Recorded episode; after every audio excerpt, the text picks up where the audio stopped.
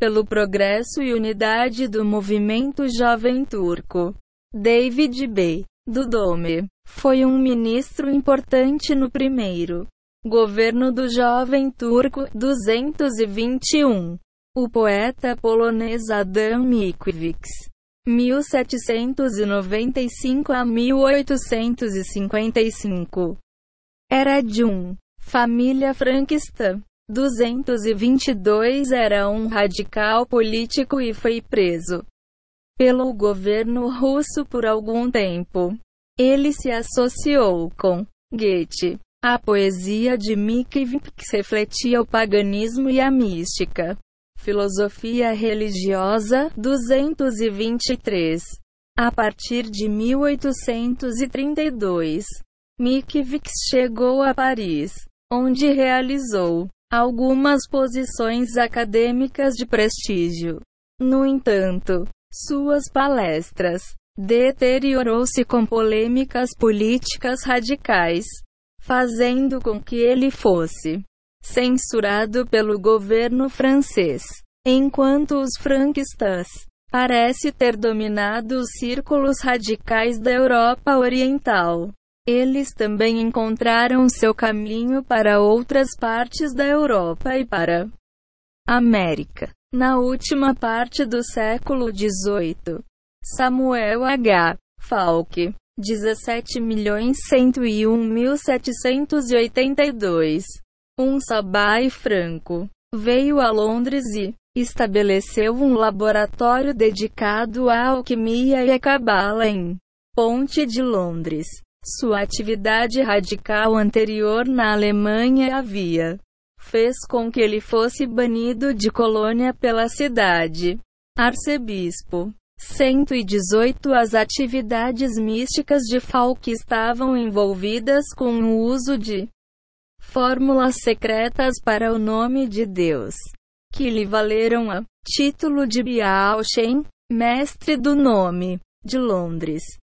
Os franquistas se entregaram a esse nome porque seus arquinimigos eram os judeus chassídicos, cujo fundador espiritual, o rabino Israel, Baal Shem Tov, 1700 a 1760, ganhou seu título por aclamação, por causa das boas ações que ele havia feito, e seu domínio de os santos nomes cabalísticos de Deus.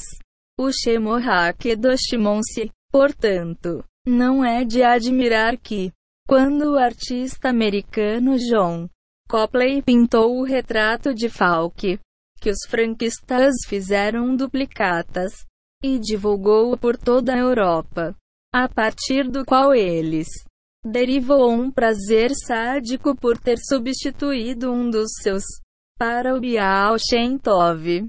Ainda há muitas pessoas hoje que, erroneamente, acreditam que o retrato de Falk seja o do Bial Shem Tov. A pintura de Copley pode ser encontrada reproduzida no Enciclopédia Judaica 224.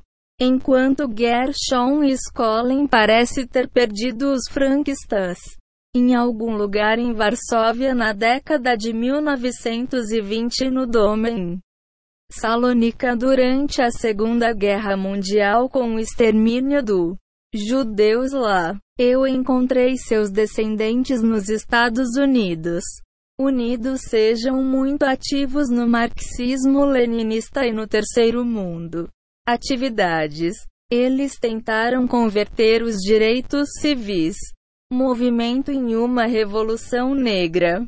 E estão tentando polarizar ainda mais este país, promovendo a libertação das mulheres, seus filhos, que são proeminentes na SDS, organizam e recrutar para o El Fatah e conseguiram destruir sinagogas e instituições judaicas instigando black radicais concentrados principalmente em nove centros urbanos no Zewa. Os franquistas hoje não se chamam mais assim. Nome. A organização tornou-se um grupo internacional, rotulado por pessoas de fora como o culto do olho que tudo vê. Oh, os franquistas hoje não incorporam mais os portais de três religiões pelas quais eles devem passar para promover a milênio. Eles se expandiram do judaísmo, islamismo e 119 cristianismo para seis religiões, acrescentado budismo, confucionismo e hinduísmo. Nos Estados Unidos, eles são mais ativos em Boston, Nova York, Washington e São Francisco. Suas fileiras e patrocinadores incluem algumas pessoas muito famosas, numerando diplomatas, senadores, governadores e clérigos em suas fileiras. Essas pessoas e suas atividades serão discutidas detalhadamente em capítulos seguintes. Nos círculos judaicos, eles dominam o movimento reforma no muitos níveis e o movimento conservador ao mais alto nível. O falecido clérigo da reforma, Maurice Eisendraiu, o clérigo conservador Abraham Joshua Eschel, pertencia a eles. Eisendra sempre esteve envolvido em causas comunistas e tentou sabotar o movimento sionista. Eschel foi o herói da revista Rampartes da Nova Esquerda e contribuiu artigos para ele. O livro de Eschel, Os Profetas, 225, tem duas faces e cripto sabático e é usado por essa elite como um texto por causa de suas referências ao neoplatonismo. Reis e sacerdotes, cultos gregos e babilônios. Os outros círculos judaicos que eles dominam são a Liga Antidifamação, o Congresso Judaico-Americano e federações de instituições de caridade judaicas em muitas cidades americanas. Um de suas panelinhas dos chamados advogados judeus é ativa no Associação Nacional de Advogados Subversivamente Orientada. Seus principais projetos atualmente incluem tentativas do Congresso Judaico-Americano para destruir a rede de judeus, escolas religiosas no ZEUA e um recém-formado grupo ativista de mulheres, o Conselho Nacional de Judeus. Mulheres, que agita os direitos das mulheres e é tentando usar a libertação das mulheres para destruir o papel de mulheres no judaísmo e o caráter e a santidade dos judeus. Serviços religiosos, como tentar ter mulheres contadas em quórums de oração. A lei judaica não existe apenas dez homens para o quórum mas especifica dez homens circuncidados. Como eles, superar o requisito da circuncisão está além. 120 Compreensão. Eles também agitam pelo aborto sob demanda, que, de acordo com o judaísmo, é assassinato, bem como por ação afirmativa de contratação de minorias especiais para que nenhuma das informações aqui desenvolvidas sirva como saída para alguma forma de antissemitismo manifesto, vicário ou sutil, ou para que alguém não tenha pensamentos como veja o que esses os judeus fizeram. Deve-se salientar que 1. Um, era o desejo dos judeus derrubar o jugo de amarga perseguição antissemita cristã que os levou a inicialmente abraçam o sabatianismo, do qual o franquismo evoluiu. 2. Quando alguém adotou essas ideologias, ele deixou de ser judeu, sendo judeu apenas por nascimento ou se tornar judeu em somente nome. Gino. 3. Os socialistas e comunistas na Alemanha utilizaram o elite franquista para seus próprios fins. E quando eles serviram ao causa, passou a excluí-los do milênio por expondo uma doutrina antissemita que declarou todos os judeus como pertencente à raça judaica. Batismos, conversão formal, cerimônias ou outros meios de escapar do nascimento de um judeu nunca poderia remover na mente desses antissemitas a mancha do que eles chamaram de contaminação racial judaica. Delineamos relações entre franquistas e os Illuminati, e a relação desses grupos com a de Mendelssohn, círculo, que iniciou o movimento Haskalah. Nós mostramos como os franquistas adotaram os ensinamentos de Mendelssohn e como seu próprio círculo interno que trabalhava no Bior estava envolvido com os franquistas, e como seus próprios discípulos estavam envolvidos com os jacobinos, e como os jacobinos, que foram derivados dos Illuminati, estavam ligados aos franquistas.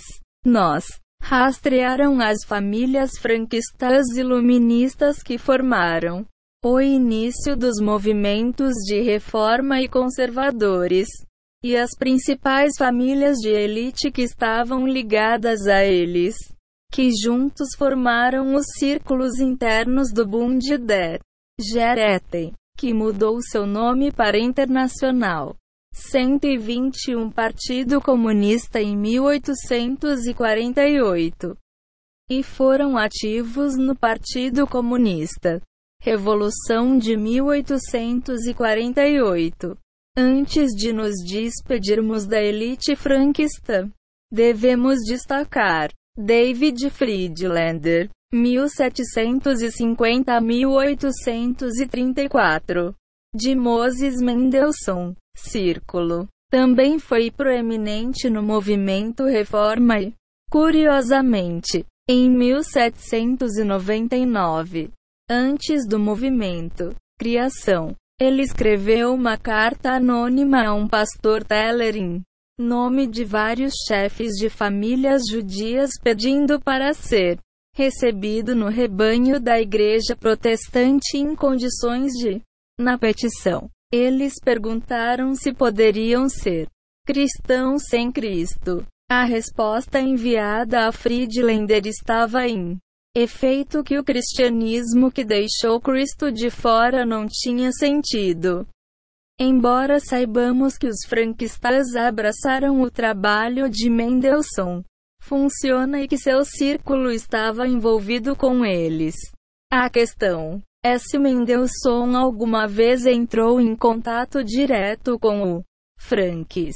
A resposta a essa pergunta é definitiva. 227 para Mendelssohn se reuniu em Hamburgo com Franks Jonathan Eibeschutz em 1761 e, curiosamente, Eibeschutz escreveu um ensaio elogiando Mendelssohn, que apareceu em 1838, muito depois de sua morte.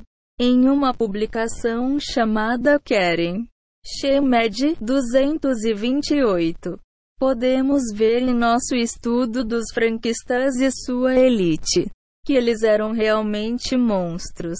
De fato, o conceito foi preservada, e não por acidente, no romance Frankenstein que lida com a criação do monstro Frankenstein. Mary Shelley, a esposa do famoso poeta Shelley, que escreveu Frankenstein, era membro, juntamente com o marido, de The Illuminati 229. O simbolismo inerente ao nome Frankenstein é tão segue. A palavra Frank significa Jacob Frank, fundador da Os Franquistas. O em é uma anglicização e abreviação de a palavra hebraica de três letras A, Y e N, que significa olho. É se assemelha à primeira letra em é a última. Stein em alemão significa pedra. No símbolo do culto do olho que vê, como no grande selo do Zewa encontrado no 122 nota de dólar americano. O olho fica sobre pedras, formando base da pirâmide. Então Frankenstein igual a Frank mais olho mais pedra. Mas qual é o simbolismo do monstro de Frankenstein? Como, como dissemos, os Frankensteins estavam ligados a místicos, cabalismo, e existe uma tradição cabalística de tais monstros conhecidos como golems. O conceito de golem é discutido em detalhes no livro do professor Iscolin de Kabbalah and Its Simbolismo no capítulo 5, intitulado A Ideia de um Golem Senu. Construção clássica de um golem. O cabalista forma uma figura de um homem fora da terra ou argila e escreve um dos segredos. Nomes de Deus em um pergaminho e coloca-o em uma cavidade no cabeça do Golmonse depois de escrever a fórmula correta. Dependendo da qual lenda você gosta de seguir, o golem ganha vida. O simbolismo enigmático do monstro de Frankenstein é que as ideias mortas e decrépitas do velho mundo devem ser dadas nova vida por grandes sábios místicos, fornecedores de sabedoria, que aproveitará os grandes segredos do universo e destruirá-os. Mundo antigo e traga o um milênio. No romance Frankenstein, criador estudou na mesma universidade em que Adam Weishaupt, fundador dos Illuminati, era professor em Ingolstadt. Rasputin, que desempenhou um papel importante na Rússia. Revoluções adotaram uma doutrina idêntica de os franquistas da redenção pelo pecado. Isto será discutido mais tarde em detalhes. Basta dizer que os franquistas e sua elite teve um papel de liderança no desenvolvimento de comunismo, e que eles continuam a ser uma elite hoje dentro o círculo comunista mais amplo. Mas, no entanto, tendem a ser distantes, formando uma camarilha dentro de uma camarilha. Como fizeram últimos séculos XV e X e X, quando eles escolheram fazer Luminati Masonic Lodge seus locais de estamparia. Enquanto os franquistas eram independentes e casados entre eles mesmos, o sentimento era bastante mútuo.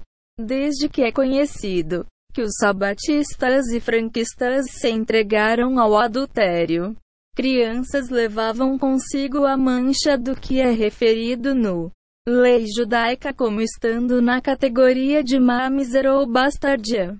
123 Isto é baseado em um versículo em Deuteronômio.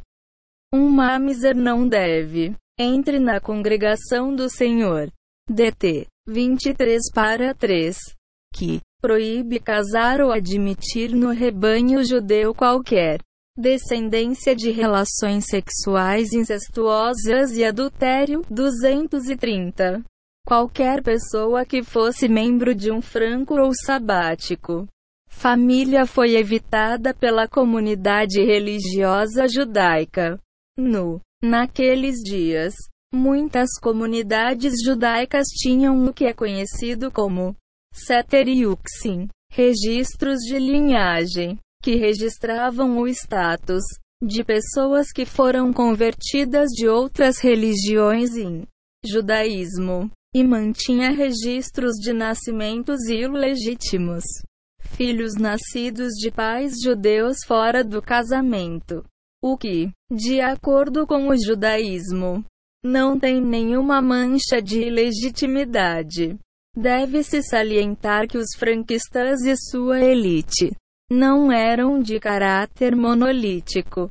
Havia pessoas que estavam criados nesses círculos que se rebelaram contra seus meio ambiente e buscavam retificar suas vidas. Um desses exemplo é Edmond Rothschild, filho de Demis, que ao contrário de os ensinos Reforma e Franco. Abraçaram o sionismo e deu enormes somas de dinheiro para o assentamento de Israel e para manutenção de instituições onde os valores autênticos da Torá eram retidos e intensamente perseguidos. Foi ele quem se rebelou contra as intrigas da casa de Rothschild, desprezadas, o elogio de Abraham Gagger ao pai e os ensinamentos de Marx, Engels e seu amigo radical Henrique Heine. 17.991.856, cujo patrocínio Bund atribuíra a Edmondes. Beck 231. Enquanto o banco de Rothschild crescia aos trancos e barrancos. Outro interesse bancário, mas não tão grande, foi silenciosamente em desenvolvimento. Era o Banco Mendelssohn, administrado pelos irmãos Abraham Mendelssohn, 1776 a 1835, e Joseph, 1770 a 1848. O filho de Moisés, Abraham Mendelssohn, casou-se com Daniel Itzig, neta Leia Salomão. Ele era o pai do músico Félix. Abraão se converteu ao cristianismo em 1822. Enquanto seu irmão José não se converteu. O filho de José, 124 George Benjamin, 1794 a 1874. Fez.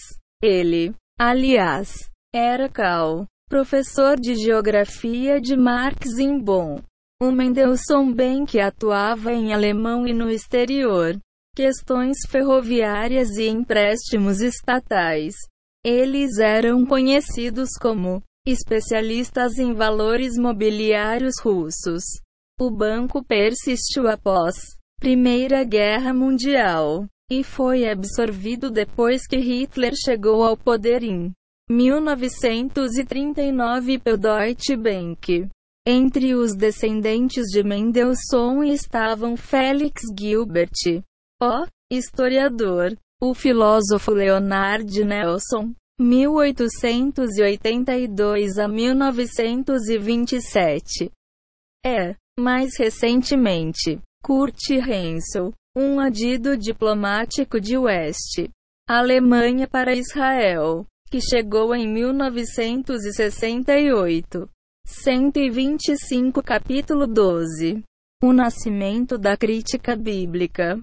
Mas a pessoa, seja ele cidadão ou estrangeiro, que age desafiadoramente, insulta o Senhor, essa pessoa será exterminada de entre seus pessoas, porque ele rejeitou a palavra do Senhor. Números 15 horas e 30 minutos menos 31.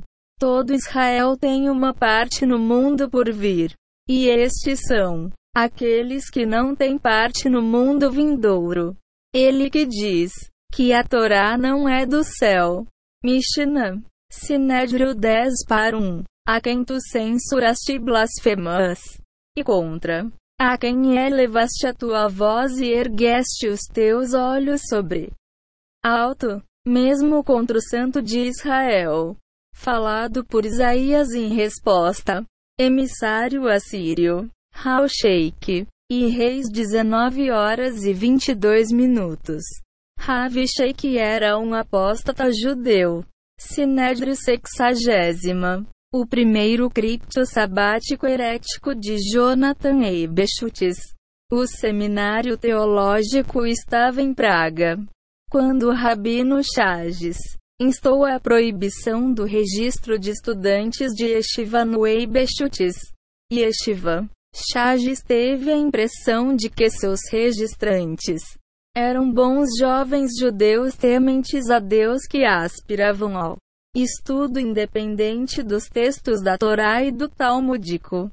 Na realidade, eram estudantes escolhidos a dedo que haviam sido recomendados 127 Essa ideia deve ser perseguida.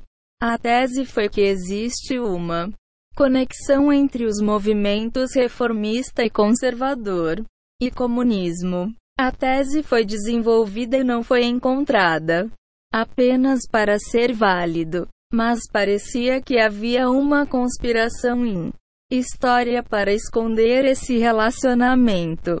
Quanto mais obstáculos eu encontrado no meu caminho, mais eu estava determinado a cavar e continue cavando para desenrolar o quebra-cabeça inteiro. Curiosamente, eu tinha sido bem educada nos meus dias na Universidade de Yeshiva na história da reforma e movimentos conservadores e os Haskalah, os franquistas e sabáticos. E eu tive o privilégio de ter estudado sob grandes mestres como o falecido professor Pinchas Shurgin, fundador da Universidade Barmen em Israel, professor Sidney B. Roine, e o eminente historiador da história judaico-americana, professor Riman B. Greenstein. Muito disso anterior, conhecimento começou a cair em uma nova perspectiva. E então eu começou a escrever este livro com uma lição em mente sobre o que a Torá chama o Biartahara Mikirbesha. Apagarás o mal de dentro do teu meio. Aspas. Os rabinos haviam avisado em vão. Com o início desses movimentos contra o que eles chamavam de secularista nilismo, ou a chamada fuga judaica do judaísmo, eles implorariam ao Todo-Poderoso em suas orações que, com paixão pelo povo bem-intencionado e sincero de Israel que tinha se desviado para esses movimentos e que conscientemente acreditavam que em sua afiliação pertenciam a um autêntico ramo do judaísmo. O judaísmo não tem ramos. Há uma Torá e uma Deus.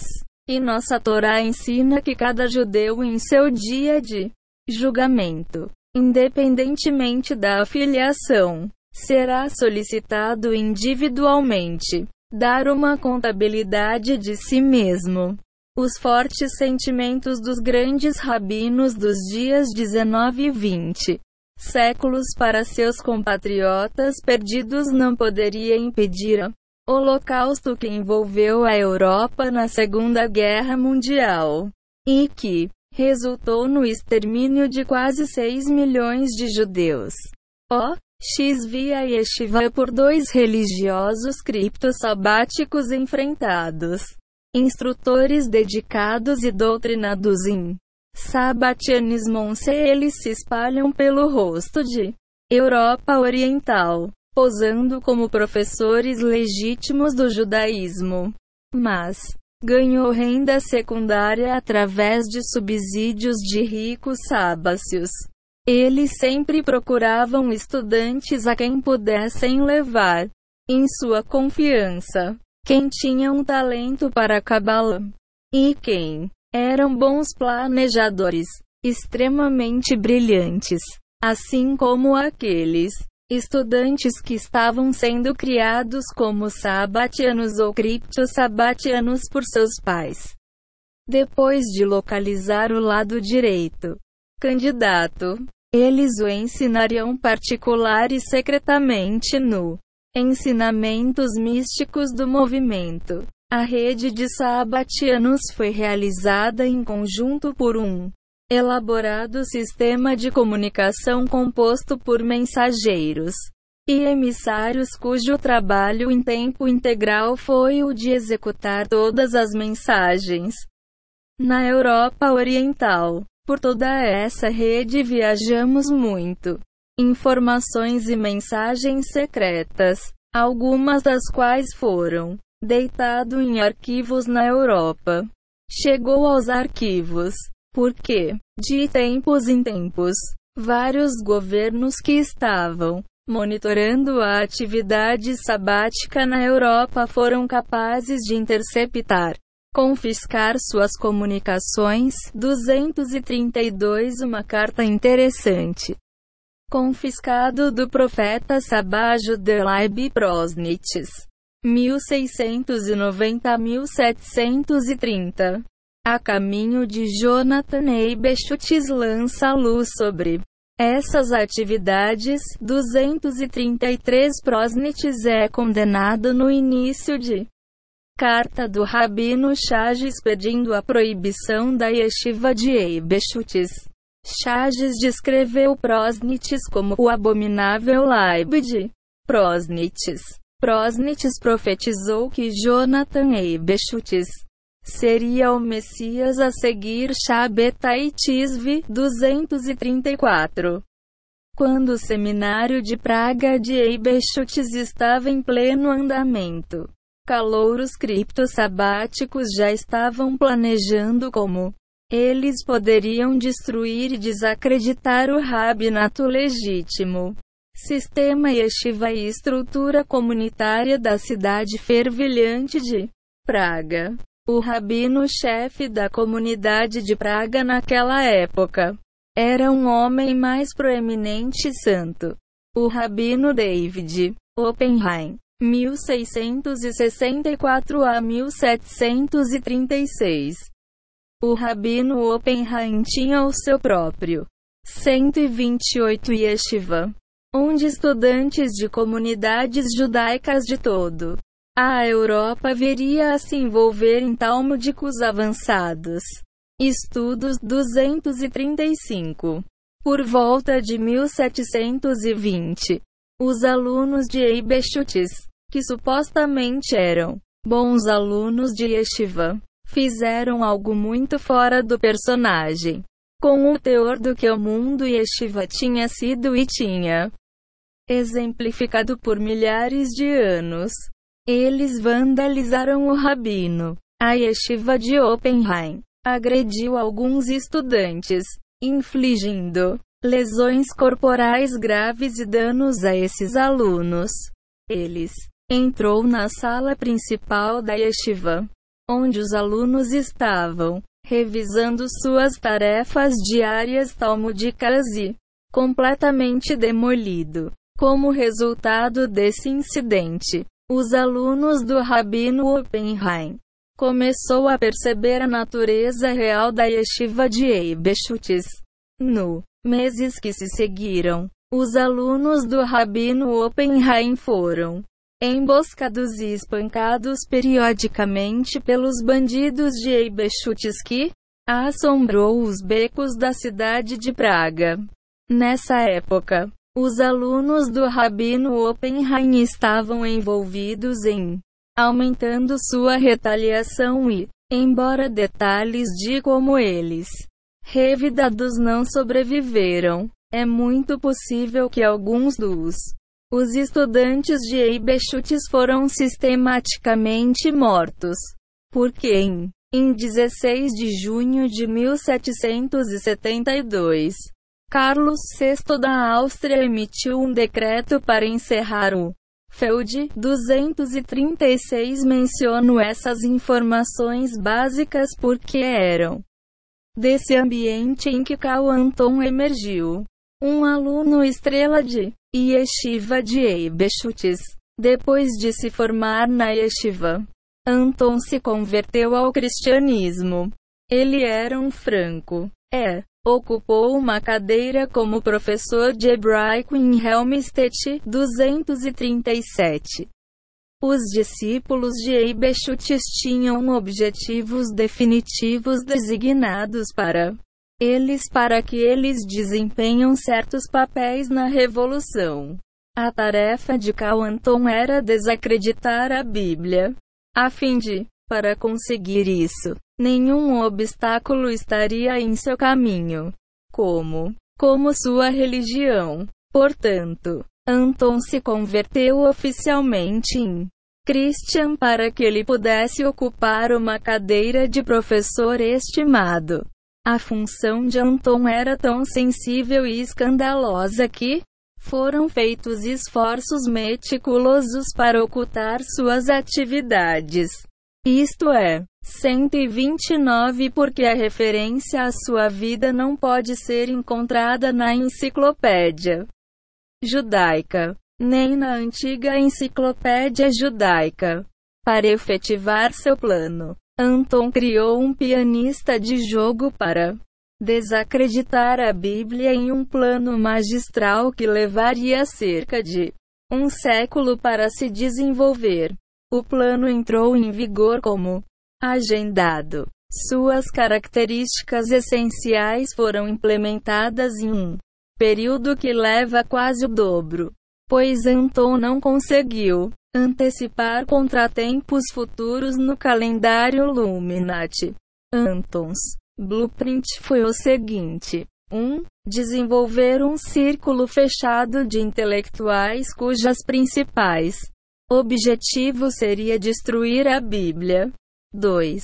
Esses intelectuais devem ser principalmente acadêmicos que ocupar cadeiras nas principais universidades, mas outras intelectuais complementariam seu trabalho. 3. Este grupo intelectual deve tentar se colocar em posições em que poderia controlar a disseminação de informações vitais para os estudos bíblicos. Isso significa que eles devem gravitar para posições de autoridade na escola. Publicações que lidam com esses campos, incluindo bibliotecas e arquivos. 4. Todas as sessões dos Illuminati, franquistas e companheiros revolucionários das gerações futuras devem cooperar plenamente, promover e aprimorar o avanço na carreira do Grupo de Destruição Bíblica, BDG, e deve aplicar-se pressão sempre que necessário em direção a esse avanço. 5. O BDG deve ser auto-perpetuado. Todo membro deve produzir pelo menos um substituto para si próprio. Tempo de vida. 6. Todos os meios de comunicação à disposição dos revolucionários devem ser. Reuniram-se para disseminar propaganda emitida por qualquer membro do BDG.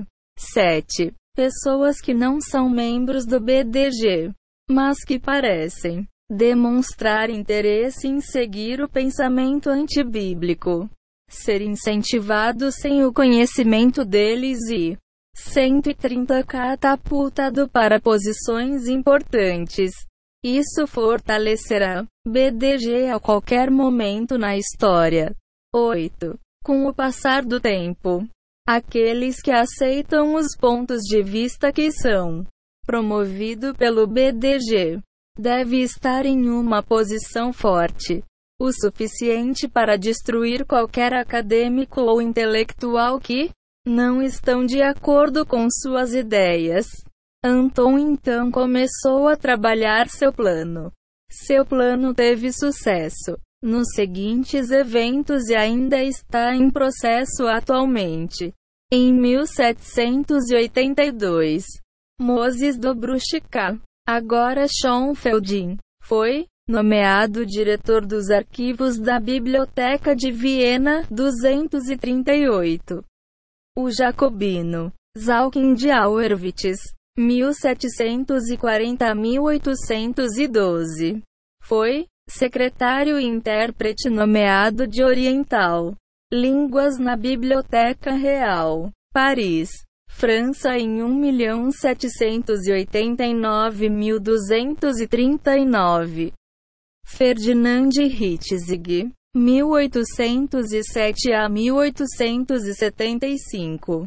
Um descendente do Hitzig, família bancária de Berlim, iniciou uma carreira como estudioso bíblico 240. O médico francês Jean Astruc 1685 a 1766. Serviu ao Tribunal de Augusto I da Polônia em 1789. Fez uma primeira contato com os sábacios em 1753. O primeiro de Astruc O trabalho bíblico apareceu um ano depois que Cal Anton escreveu um pedido de desculpas em defesa do rabino Jonathan Eibeschutz.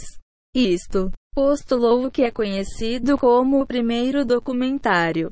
Hipótese de que o Pentateuco era uma compilação de documentos separados escritos com séculos de diferença, 241. As universidades de Jena e Göttingen na Alemanha tornaram-se centros de retórica antibíblica. Cal Anton não hesitou em cruzar as linhas religiosas quando Jonathan Eibeschutz foi novamente atacado por herege. Sabatianism por Jacob Enden nos 1750 s. Em 1752 ele escreveu uma defesa para o Eibeschutz. Dr. Moshe Pelmuter, discípulo de Gershon e Scholem, afirma que, quando Cal Anton escreveu sua defesa do Eibeschutz, Eibeschutz lhe forneceu material textual que ele utilizava em defesa de Jonathan Eibeschutz. Anton virulentamente atacaram o judaísmo e os rabinos acusando-os de aplicar centésima trigésima primeira regra de ouro. Amarás o teu próximo como a ti mesmo. 19 horas e 18 minutos. Somente para judeus e não para cristãos como o rabino. Jonathan Eibeschutz das 242. Para aumentar sua decepção, Jonathan Eibeschutz enquanto isso, estava constantemente atacando os sábacios. Quando ele era rabino, em Praga, ele chegou ao ponto de declarar publicamente a proibição de excomunhão contra eles. E quando a yeshiva, violência ocorreu, Eibeschutz fez de bobo. Ele não podia entender por que bons estudantes de yeshiva devem lutar contra o estudantes do Rabino Oppenheim. Então as lutas continuaram sem até o decreto imperial. Entre os críticos bíblicos mais perigosos e famosos, pode listar Johann David Michaelis, 1717 a 1791. 243 Michaelis foi muito ativo como escritor, teólogo, orientalista e bíblico crítico. Sua principal atividade editorial foi a do editor da Diário de Exegese Bíblica de sua época. Ele denegre os judeus 244. Inicialmente, ele deu boas críticas a Mendelssohn 245, mas argumentou com ele extensivamente mais tarde. É possível que seus argumentos com Mendelssohn eram meramente de caráter conspiratório. É, foram criados para servir de desculpas para Mendelssohn se tornar famoso como um grande porta-voz da emancipação judaica. Porque enquanto Michaelis fez comentários públicos de natureza antissemita, Mendelssohn considerou Michaelis um aliado quando se tratava das escrituras sob o aspecto não dogmático. Exegese 246. Um exemplo interessante de onde Mendelssohn e Michaelis chifres trancados foi quando Michaelis tentou provar estatisticamente que os judeus eram 25 vezes mais corruptos do que alemães em relação ao roubo. A resposta de Mendelssohn tem foi resumida por Altman da seguinte forma: 247. Se a depravação de uma nação deveria ser avaliada, ele declarou que era necessário levar em conta assassinos, bandidos, traidores, incendiários, adúlteros, prostitutas, infanticídios, etc. Não ladrões sozinhos. Mas mesmo sob a suposição errônea de que Apenas ladrões e traficantes de mercadorias roubadas eram um índice de 132 depravação do país. O método estatístico de Michaelis estava errado. O número de judeus nessa categoria não deveria ser comparado com números da população em geral, mas com não-judeus da mesma descrição entre pequenos comerciantes e revendedores de segunda mão. Uma comparação mostraria então que havia 25 vezes mais alemães do que judeus desse tipo. Ele adicionou, sombriamente. Além disso, o judeu recorre a esse modo de vida desde pura necessidade, enquanto o não-judeu tem a chance de se tornar um marechal de campo ou ministro de gabinete por sua livre escolha. Tornou-se um pequeno comerciante, revendedor em segunda mão, ratoeira, vendedor, lanterna mágica ou vendedor de curiosidades. Aspas. Michaelis escreveu vários volumes de obras que eram dedicado à crítica bíblica, como seu trabalho intitulado The New Testamento, que apareceu em 1750. Michaelis também sugeriu ao rei da Dinamarca que um escavação arqueológica deve ser realizada no próximo leste. Esta é uma das primeiras referências que podemos encontrar para uma escavação desse tipo. É de fato lamentável que alguns dos as grandes descobertas arqueológicas do século XIX foram interpretados e divulgados na mídia do ponto de vista de refutar a Bíblia ou miná-la. Após a morte de Mendelssohn, um certo judeu Ben Zev, 248, 1764 a 1811, de nascimento judeu, mudou-se para Berlim em 1787. Garantiu para si a distinção duvidosa do primeiro judeu estudioso aplicar métodos de pesquisa ocidentais ao estudo de hebraico. As heresias de Benzeev viajaram para sua cidade natal de Craque, para que, quando ele retornasse mais tarde, os rabinos do comunidade o forçou a sair.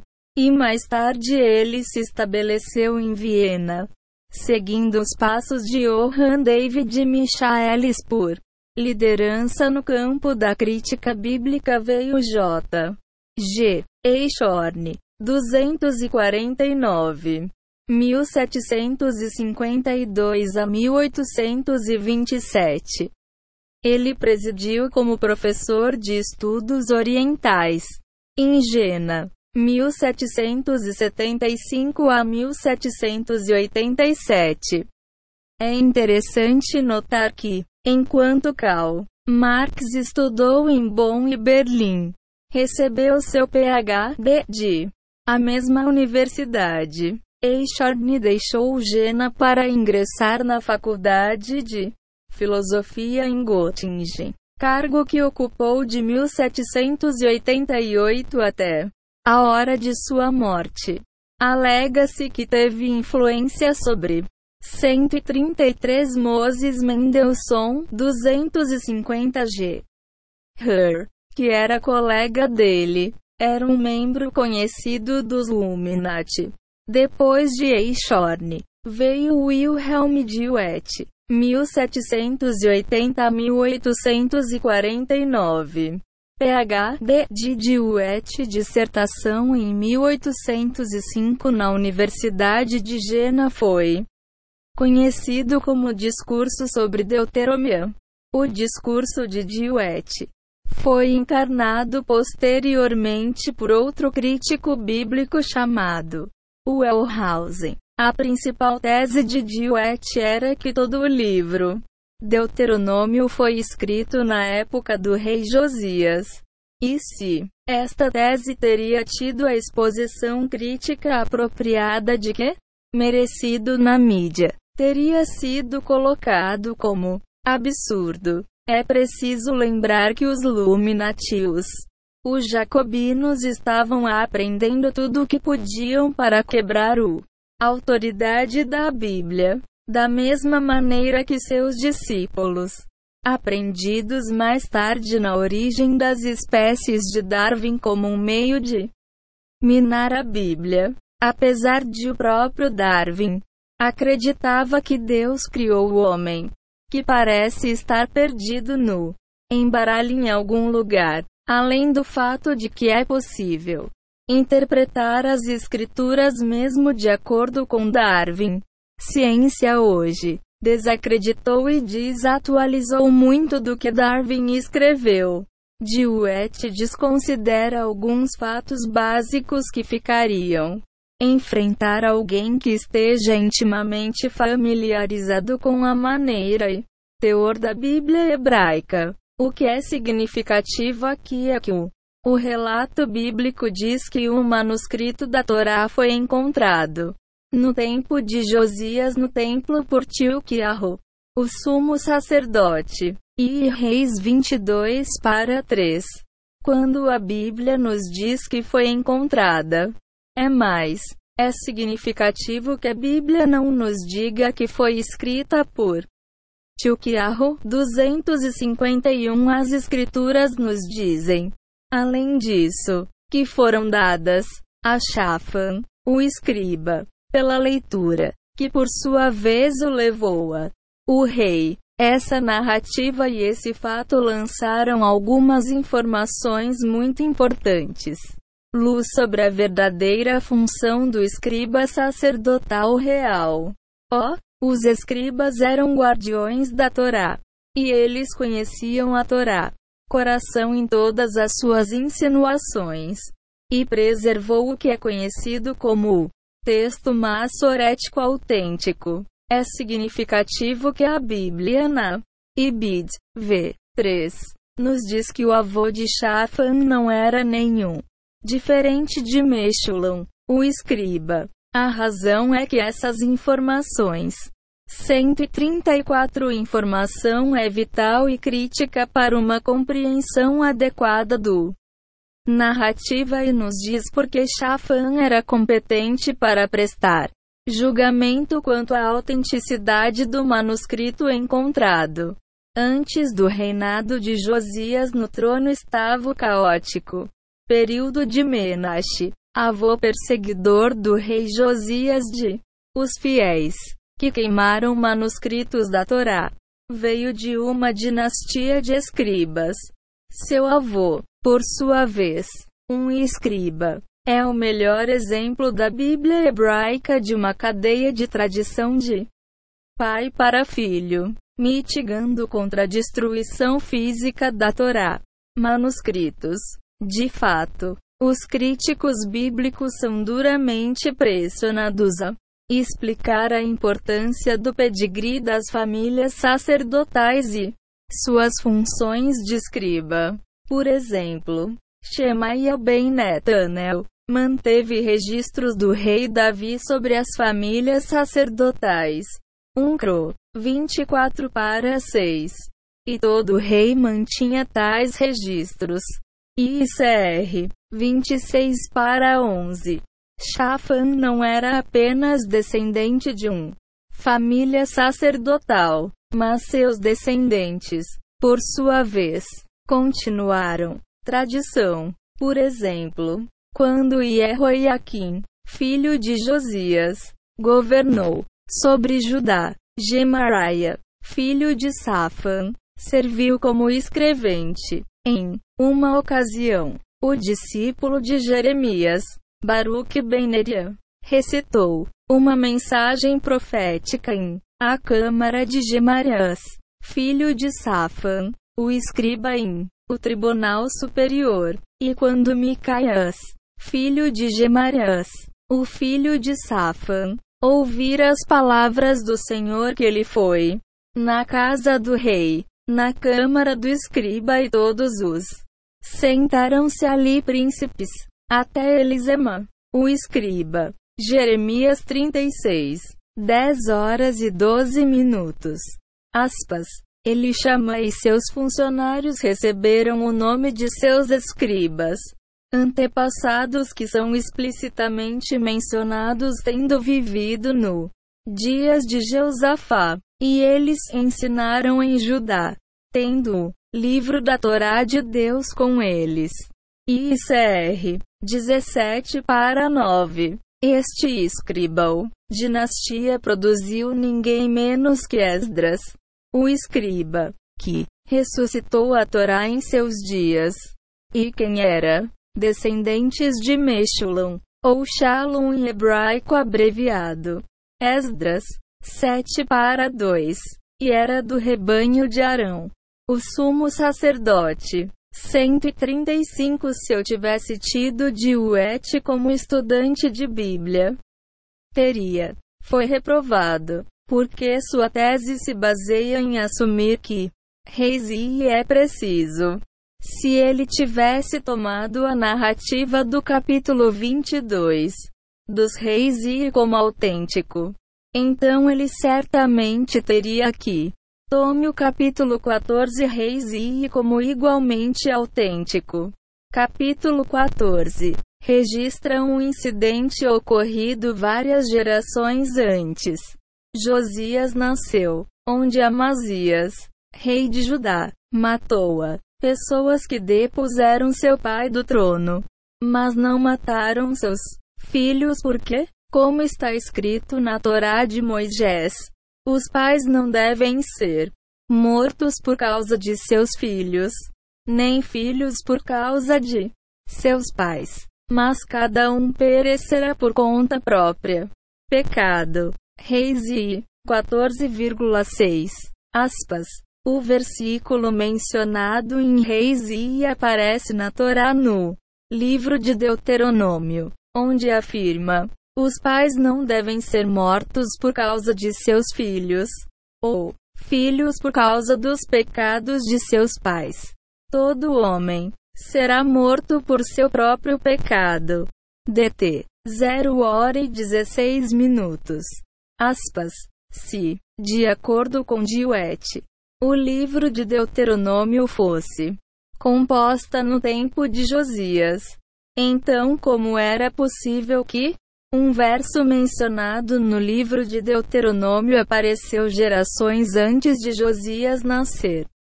Há também outros versículos análogos da Bíblia citados em Deuteronômio que cronologicamente precedeu o reinado de Josias.